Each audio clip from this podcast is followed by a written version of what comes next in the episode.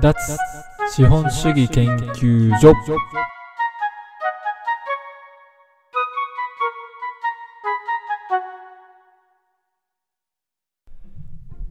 2021年7月3日脱資本主義研究所の守です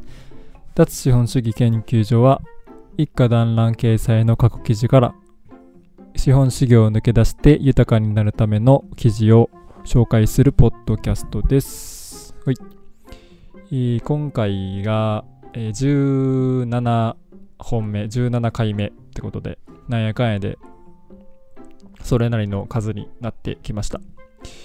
で、えー、まあ前回が5月30日だったので、ちょっと1ヶ月以上経ったんですけど、これ別にあのサボってたわけではなくて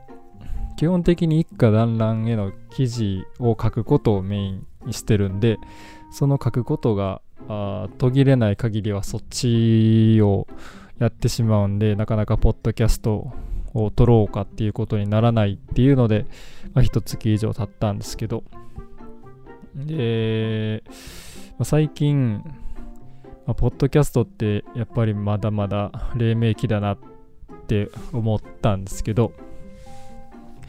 えーと、Google ポッドキャストで、えー、聞けるようになってるんですけど、本当この前までなぜか、えー、過去30日間の分しか出てこなかったんですね、Google ポッドキャストに。なので、本当えー、今回1ヶ月以上空いてしまってるので脱資本主義研究所っていう風に検索してもエピソードが一つもありませんっていうことになってしまってたんですね30日過去30日のしか出てこないんでで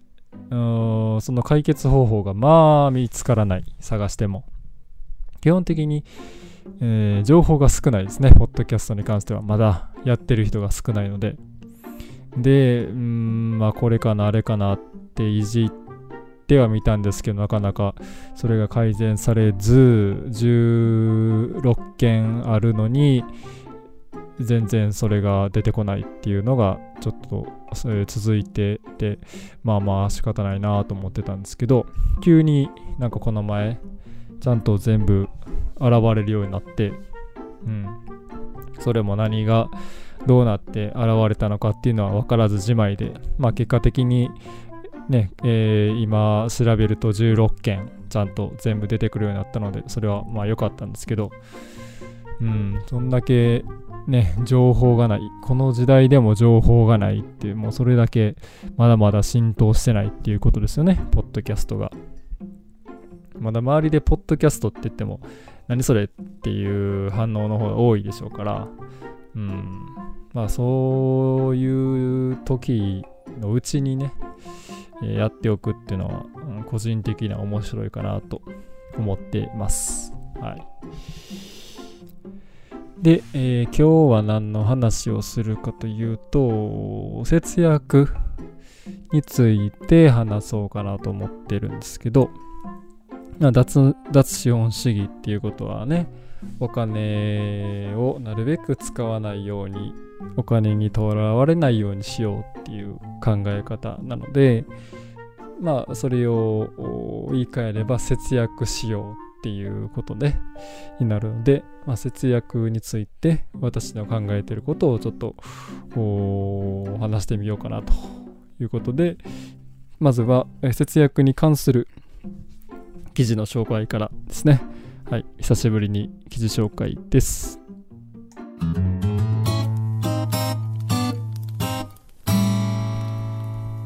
本日の記事2016年8月24日タイトル人生の三大無駄遣いをやめれば節約なんてしなくていい人生の最大消費というと住宅教育老後なんて言われますが私はここで人生の三大無駄遣いについて言及しようと思います。人生の三大消費は誰にでも必要なもので、それを削ってしまうことは単純に我慢することにつながってしまいます。その点、人生の三大無駄遣いはなくてはならないものというわけではないのでそれを工夫すれば無理なく人生にかなりの余裕を作ることができます、えー、人生の三大無駄遣い1つ目は住宅ローン住宅はもちろん誰でも必要なものですが住宅ローンは必ずしも必要ではありません。何千万円もする住宅ローンを組んでその後30年かけて30年以上かけて銀行にお金を返し続けるという現代の常識を捨てて、えー、世論や企業に流されずに自分が何を求めているのかを考えることに集中しましょう。そうすることで本当に欲しいものだけにお金を払う無駄のない消費になっていきます。その土地に一生住み続けたいのか好きでもない仕事に決められた場所じゃないか子供もその家に住みたいと思うのか。その建物は何で作られていてどこにどれだけお金がかかってその値段なのか。本当にいざとなれば資産として売れるのか。こういったことをクリアにした上で選択しその結果が30年以上のローンを組むことになるのであればそれは文句なしの無駄のない消費と言えるでしょう。なんとなく金利も安いし結構お金も借りれるみたいだから便利な場所でおしゃれな家を買おうというような安易な住宅ローンの利用は絶望的です。その後いくら節約しようがそこで生まれた何百万何千万の無駄遣いは一生埋まらないでしょう。人生の三大無駄遣い2つ目マイカー便利だからという理由だけで買うには高すぎます。ましてやローンを組んで余分に出費するという価値が本当にあるのでしょうか。必要とする場面は確かにありますがその時代今の時代車を所有しなければならない人というのはかなり少数なはずです。私が車を買う理由は徒歩や自転車では困難な距離を頻繁に移動したり物を運んだりするからです。なので最新型でなくても高級感がなくても全く構いません。すると目的を果たすために必要なものだけにお金を払うことになります。つまり安く済むということです。ローンを組まずとも十分買える金額になります。仮にローンを組んだとしても負担は圧倒的に少なくなります。人生の三大無駄遣い3つ目保険。これは銀行で実際に保険をお客さんに販売してもちろん自分でも加入し中身を勉強をした結果至った結論です。基本的に保険は宝くじです。自分に不幸が起こった時が当たりというイメージ。そう考えると保険に入っている人は毎月宝くじに数千円つぎ込んでいることと同じです。私の考える唯一入ってもいいと思うのは自分が死んだ後家族がのたれ死なないために必要なお金が最低限出る保険だけです。病気がどうとか満期に増えて帰ってくるとかは完全に無駄です。そんなものに入るより普段から早く帰って健康のためにいいものをたくさん食べて寝るためにお金を使うべきです。物を売るときにはよく100円のものを100個売るのと1万円のものを1個売るのを比べたら単価の高いものを売った方が楽だろうとよく言う割には商品の時には単価の高いものの時ほど金額に無頓着です。ちょこまかと数百円数千円の節約に神経を使い続けるよりも数十万数百万の無駄をパッと省く方がよっぽど効果があるし何より楽です。という記事です。はい。人生の三大無駄遣いっていうことで紹介してるんですが、あんまりこういう言われ方しないですね。うん、住宅ローン、マイカー、保険。まあ、住宅ローンはね、うん、だんだんやっぱり無駄じゃないかっていうことは言われだしてるんですけど、じゃあ車と保険がそれと同等に無駄じゃないかって言われてるかっていうとあんまりそんな感じしないですね。うん、やっぱ車いるでしょう保険もいるでしょうっていう感じなんですけどで、まあ、この節約っていうとねなんかあ月々の支払いを減らすためにこうケチるっていうイメージがイメージを持ってしまうんですけどちょっとねその考え方をまず変えるべきなんじゃないかなと思いますね、えー、節約って、えー、言い換えるとお,、まあ、そのお金使うっていうことは外注するっていうことですから他の人にお金を払ってやってもらうってことですからつまりその人にやってもらわずに自分でやるようにするっていうのはつまり支払うお金を減らすので節約になるんですね。でもう一つの考え方としてあるのが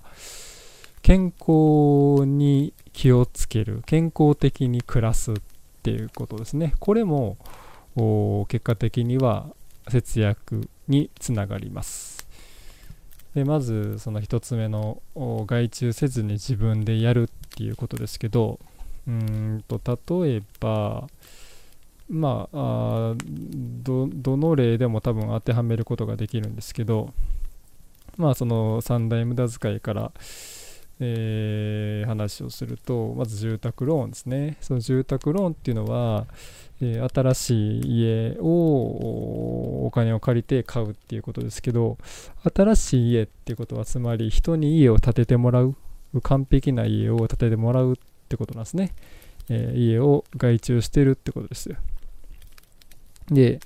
え一方で、え住宅ローン組まずに家を買うってなるともちろん中古物件になりますね。で、中古物件を買うってことは、ある程度自分で、え住めるような状態に、えしていかないといけないんですね。うんまあ、極端なことを言うと、古民家を買って、えー、床を張り替えるとか、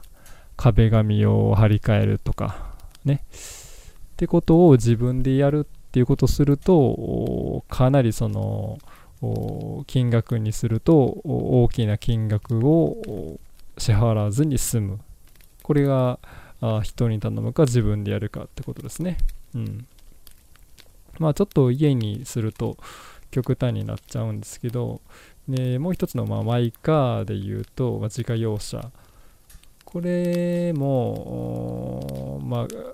自分のお金で車を買ってるっていうのは外注っていうことにつながりにくいんですけどつまり車に動いてもらってるんですね。自分が動かずに、まあ、これも一種の外注、えーえー、車がガソリン燃やして走るっっていうことを自分でやるっていうのはつまりどういうことかっていうと自転車に乗るとかね自分の足で漕ぐっていうことをすると、まあ、これも結局ガソリン代がなくなるので、まあ、それも節約ですよね、えー、自分の足で漕ぐ、私は結構それはやってますね、うん、ちょっとした距離でも車乗っちゃうじゃないですか結構ねみんなけどそれをちゃんと外注してるんだっていう意識を持つかどうかですね。うん、っていうことを考えると結構いろんなことが、うん、あこれ外注せずに自分でやった方がいいんじゃないかとかになってくるんですね。まあ、外食もそうですよ。外食分かりやすいですね。え人にご飯を作ってもらうのを食べる。もちろん自分で作るよりも高くつきますよね。うん、っていうことです。で、えー、もう一つが、何だったっけ？えっ、ー、と、そう、健康ね。健康に気をつけるってこと。うん。まあ、この、健康、まあ、今回のテーマを健康にしてしようかなとも思ったんですけど、まあまあ、脱資本主義に近いっていうテーマでちょっと節約っていう方に切り替えたんですけど、健康に気遣うのも結うん、これ節約につながるんですね。えっと、まあ、保険ですね。えー、三大無駄遣いの3つ目、保険ですけど、これも健康に気をつければ保険って別にいらないんですよ。ね、保険は結局病気になった時に必要になってくるものなので最初から病気にならないように気をつければ保険っていうのは必要ないんじゃないですかっていうことになるんですよ。保険に払うか、え、健康を気遣うためにその使うかっていう2択なのでであれば最初から健康に気遣った方が良くないですかっていうことですね。で、えっ、ー、と、食べ物でもそうですね。健康っていうとまず食べ物のことが出てきますけど、うん、例えば食べ過ぎを防ぐとかね。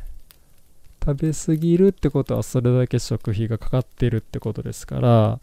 えー、それを減らすってことは単純に食費が下がるですね。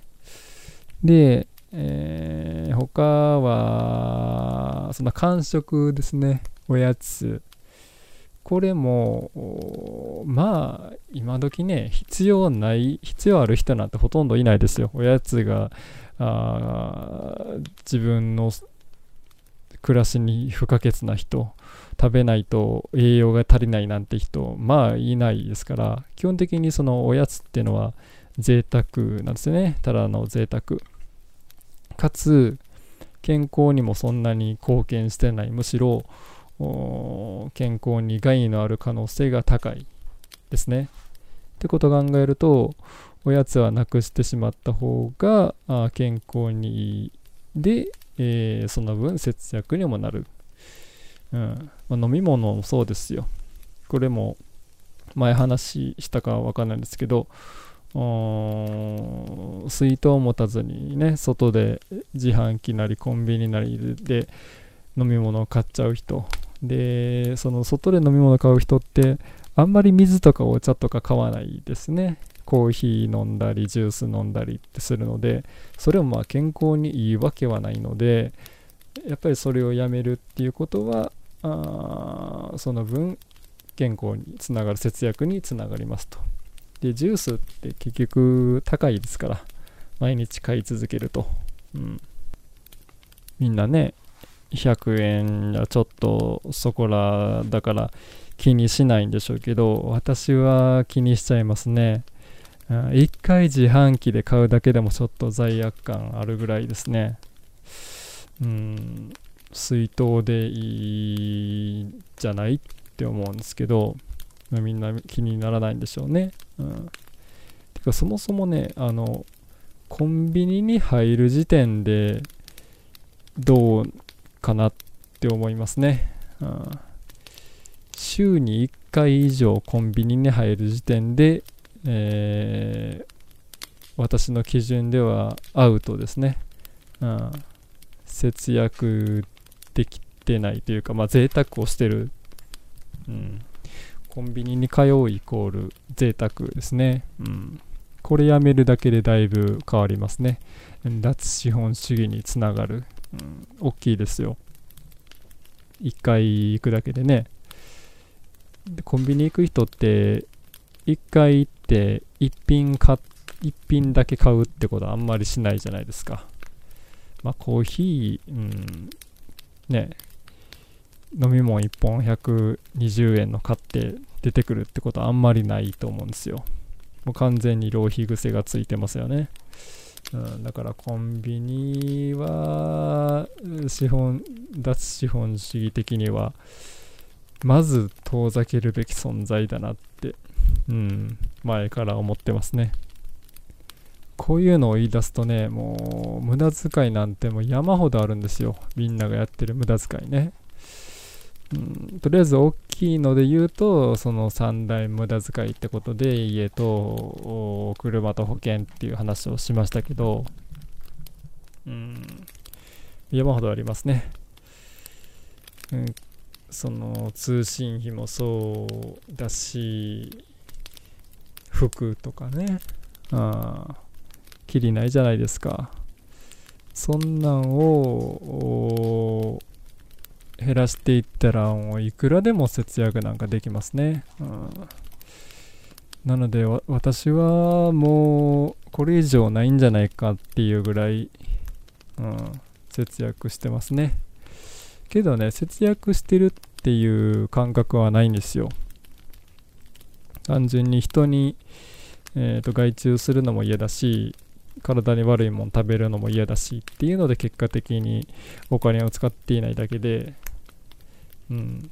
だから結局考えればねあの自然と節約になると思うんですよね、うん、ああなんかこれ人にやってもらわなくてもいいなって考えればわかるしあこれって多分体に悪いよなって考えればわかるのでそれを考えるか考えないかの違いですね。だから浪費癖のある人っていうのは基本的に考えてない。考える力がないだけですね。うん。なので、えー、浪費してる人を見るとあああんまりこの人考える頭がないんだなっていうふうに思ってしまいます。はい。えー、これがね2016年の記事ですよ、うん、5年前です。まだ銀行にいる時の記事ですね。うん。まあこの時に比べるとより節約能力は私上がってると思いますね。自分でできることをやってみるっていう力はかなりついてると思うので。うん。あこんだけ社会が変わっても浪費する人は浪費し続けてますけど、うん、だいぶ差は開いていくでしょうね、うん、まだまだここを減らしたいなっていうとこはありますけどちょっと、ね、それやりすぎると自給自足とかこう極端なことになっていくのでそのバランスは大事だなと思うんですけど人に任せることと自分でやることのバランス、うん、今さすがに自給自足ってやるとうーんちょっと手間の方が勝ってしまうかなと思ってるので、えー、ちょっとそこには踏み切ってないですけどもう少しその普通に暮らす上での費用が大きくなってくるようなことが社会的に出てくればもしかしたらもうちょっとそっちの自分でやる比率を上げていくっていう選択肢を取るかもしれないですね。はい。ということで、節約の記事でございました。はい。では、お便りです。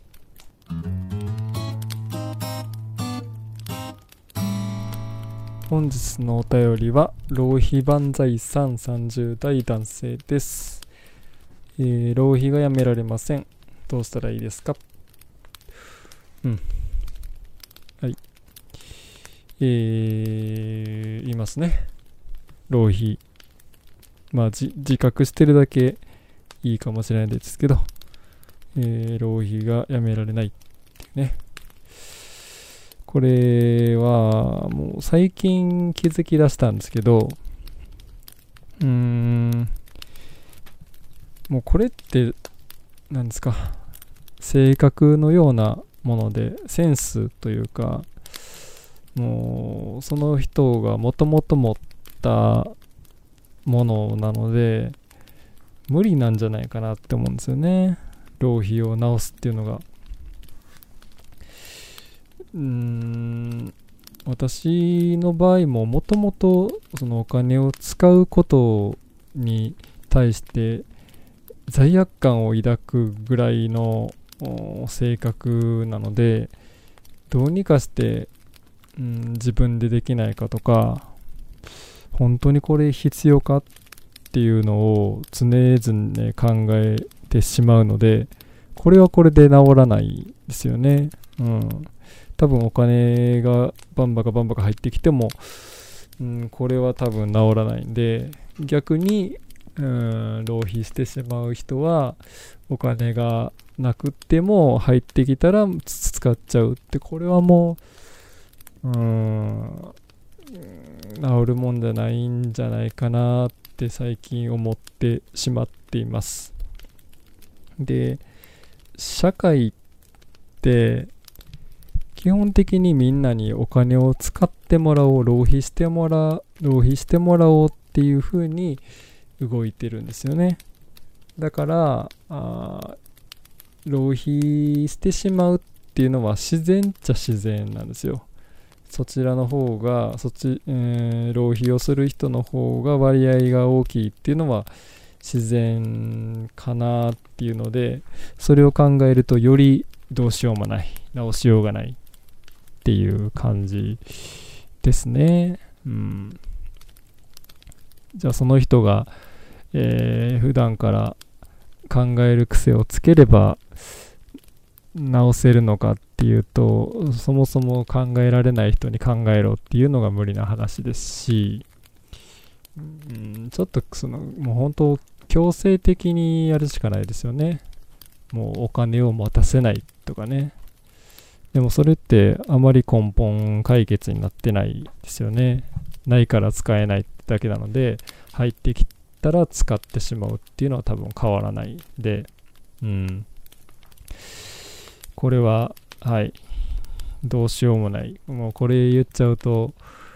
元も子もないんですけど、うん、センスですね。だから、脱資本主義も、やっぱりセンスだなって思いますね。うん、だから、本当社会がもうどうしようもなくなった時にしか多分変われないですね。なんやかんやで社会が回り続けている暮らしていけてる限りはおそらくその浪費する人っていうのは浪費する癖は直せないでしょうね。はい、なので、うん、脱資本主義と言いながらももともとそういう脱資本主義のセンスがある人とつながれればいいなぐらいの感じで発信してますね実は。うん。わからない人には多分わからない、わかれないと思ってますというね、えー、半分諦めたような、えー、回答になってしまいましたが。はい。では、このぐらいで久しぶりの 脱資本主義研究所ポッドキャスト終わりにしたいと思います。次回、えー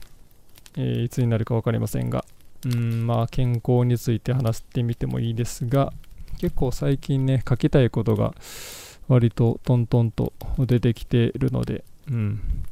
まあまあ気が向いたらやります。ポッドキャストがね今後1年2年ぐらいでどのぐらいの知名度を上げていくのかっていうのを楽しみにしながら、ね、検索したらちゃんと出るようにもなったので今今のうちにいい資産をストックをこの音声でどんどん積み重ねて おけたらなと思っております。はい。では、2021年7月3日、脱資本主義研究所、守るでした。さよなら。